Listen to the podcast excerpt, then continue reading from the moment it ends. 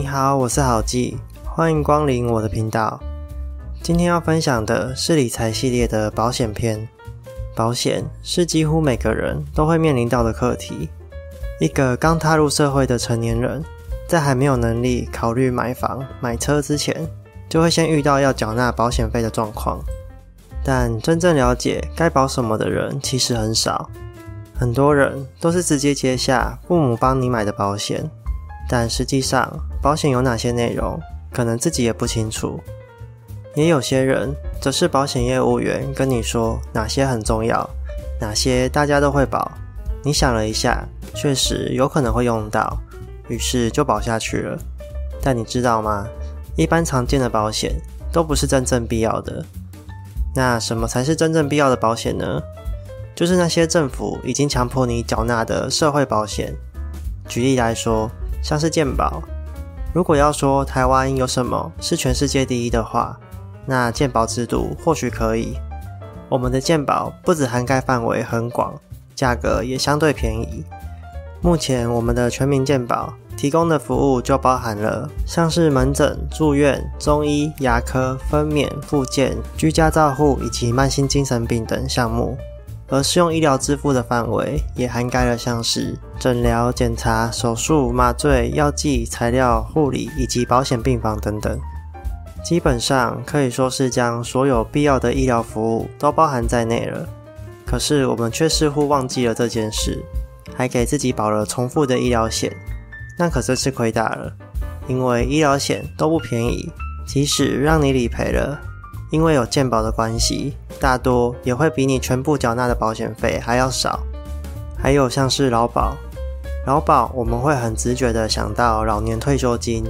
但它的保障可不只是如此，因为普通事故所发生的生育、伤病、失能以及死亡，还有因为职灾所发生的伤病、医疗、失能以及死亡，都包含在里面。只是我们很少会去注意到，甚至都忘记可以去请领这笔保险金了。讲个题外话，你看到普通事故的伤病部分，可能会产生疑惑：诶，那我受伤生病，怎么没有办法请领？因为根据劳动部的规定，被保险人遭遇普通伤病或普通疾病住院诊疗，不能工作以致未能取得原有薪资，正在治疗中者，自不能工作之第四日起，得请领普通伤病补助费。门诊或在家疗养期间，均不在给付范围。也就是说，如果是门诊或在家治疗，那就无法请领；又或是你是请自己的特休或病假。因为还有薪资，所以也无法请领。不管是政府还是银行的保险，其实都有很多淡书需要我们去留意。而像是其他的社会保险，譬如国民年金、农保、公保，其实也都有这一类的保障。我们真正会用到的保险，有超过九成都已经含在这些社会保险里了。当然，有人会想说，那这些保险理赔的金额这么少，我当然要加保一些额度啊。万一怎么了，才有更多的保险金可以领啊？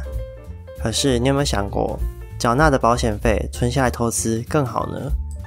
让我们回归到保险的本质来看，什么是保险？它是一种用来降低风险的工具。但如果你把它拿来当做赚钱的手段，那亏的很可能就会是你自己。我们绝对斗不过保险公司里那些聪明的精算师。为什么买保险会亏呢？我们就拿缴纳保险费和自行投资运用做比较。举例来说，某家保险公司杂费二十万的实支实付，每年需要缴纳五千元的保险费，缴了三十年，你总共会花费十五万元。老样子，我们如果将每年缴纳的五千元保险费拿来投资定期定额年报酬率五趴的 S N P 五百，三十年后你就会得到三十四万多的资产。也就是说，假如这三十年内你买了这项保险，却都没有使用它的话，那你除了花费保险费十五万以外，还会损失获得三十四万的机会成本，也就是你的资产一共会差距四十九万之多。假设你运气很不好，一天到晚受伤，其实健保也已经理赔大部分了，实支实付都是很小额的款项。就算让你遇到一次大车祸，杂费用到了二十万。乍看之下，领到二十万保险金，比你缴纳的十五万保险费还要多赚了五万块。但实际上，如果你把这些钱拿去投资，你会赚三十四万。扣掉这次意外花费的二十万，你还存了十四万之多。所以，别想从精算师手上占到便宜，天算地算不如他们的精算。很多时候，靠自己把钱存下来会更好。当然，也有些有钱人。会把保险拿来当做是避税的工具，特别是保险理赔的时候，受益人不容易被课到税，所以想要把遗产留给小孩或配偶的人，可以留意一下这个部分。我在这边就不细讲了。那既然保险买了会亏，社会保险又都有大部分的保障了，我们还需要买保险吗？其实还是需要的，但要回归到保险的本质来选购。接下来就拿这张图作为讲解，到底我们该买什么样的保险呢？依照保险的性质，我会将分类拆成遭遇的几率和损失的金额。我前面提过，保险不是赚钱的工具，你很难从保险公司手中获利，所以无论发生的几率有多少，只要损失的金额能够自己负担的，就没有必要购买。自己把保险费省下来，储蓄或投资运用。反而比较好，而且记得吗？保险的定义就是降低风险。既然自己能负担得起这些小额的灾损，那就不需要降低风险啊。这些风险完全是你可以承受的。举例来说，遭遇几率高、损失金额小的跌倒受伤，或是遭遇几率低、损失金额小的跌倒骨折，基本上像这一类的医疗服务，我们都有健保可以给付了，实际的花费并不大。都是我们自己可以负担得起的，这样就无需额外再购买保险了。而我们真正需要降低风险的，是发生几率低但损失金额很庞大的部分。意思就是说，虽然不太可能会发生，但只要一发生了，我们就会负担不起的事故。你可以看到下面举的例子，像是房屋的火灾险、汽车的强制险，就是属于这类的。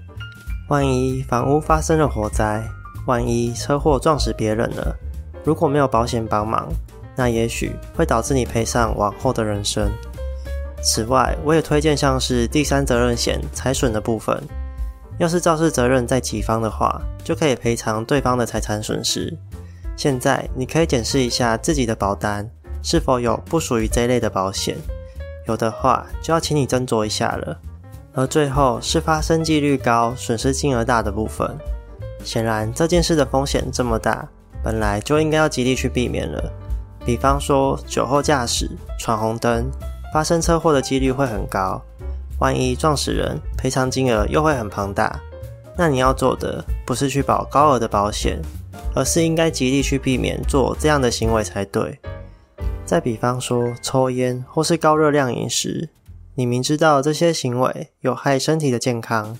那你要做的不是保一大堆的医疗险，而是要想办法改掉这个行为，维持身体的健康才对。因为如果你已经预想自己的身体未来会不健康的话，那就会对未来感到恐慌，而冲动购买了一些不必要的保险，最后就像前面提到的，保险费都白缴了。事实上，真的很不健康的人，一旦发现自己离病了，大概也已经离死亡不远了。有可能突然心肌一梗塞就走了，也有可能花了大笔治疗费，但却只能苟延残喘地躺在病床上，慢慢等待死亡的来临。这样的保险没有太大的意义，倒还不如花钱定期做健康检查，提早发现、提早治疗还比较实际。我自己本身也是这样做的。听完，不晓得你对保险的观念是否更进步了呢？也欢迎将我的影片分享出去。以上就是这次影片的内容，希望你会喜欢。有什么想法，也可以在底下留言告诉我。我是郝记，我们下次见，拜拜。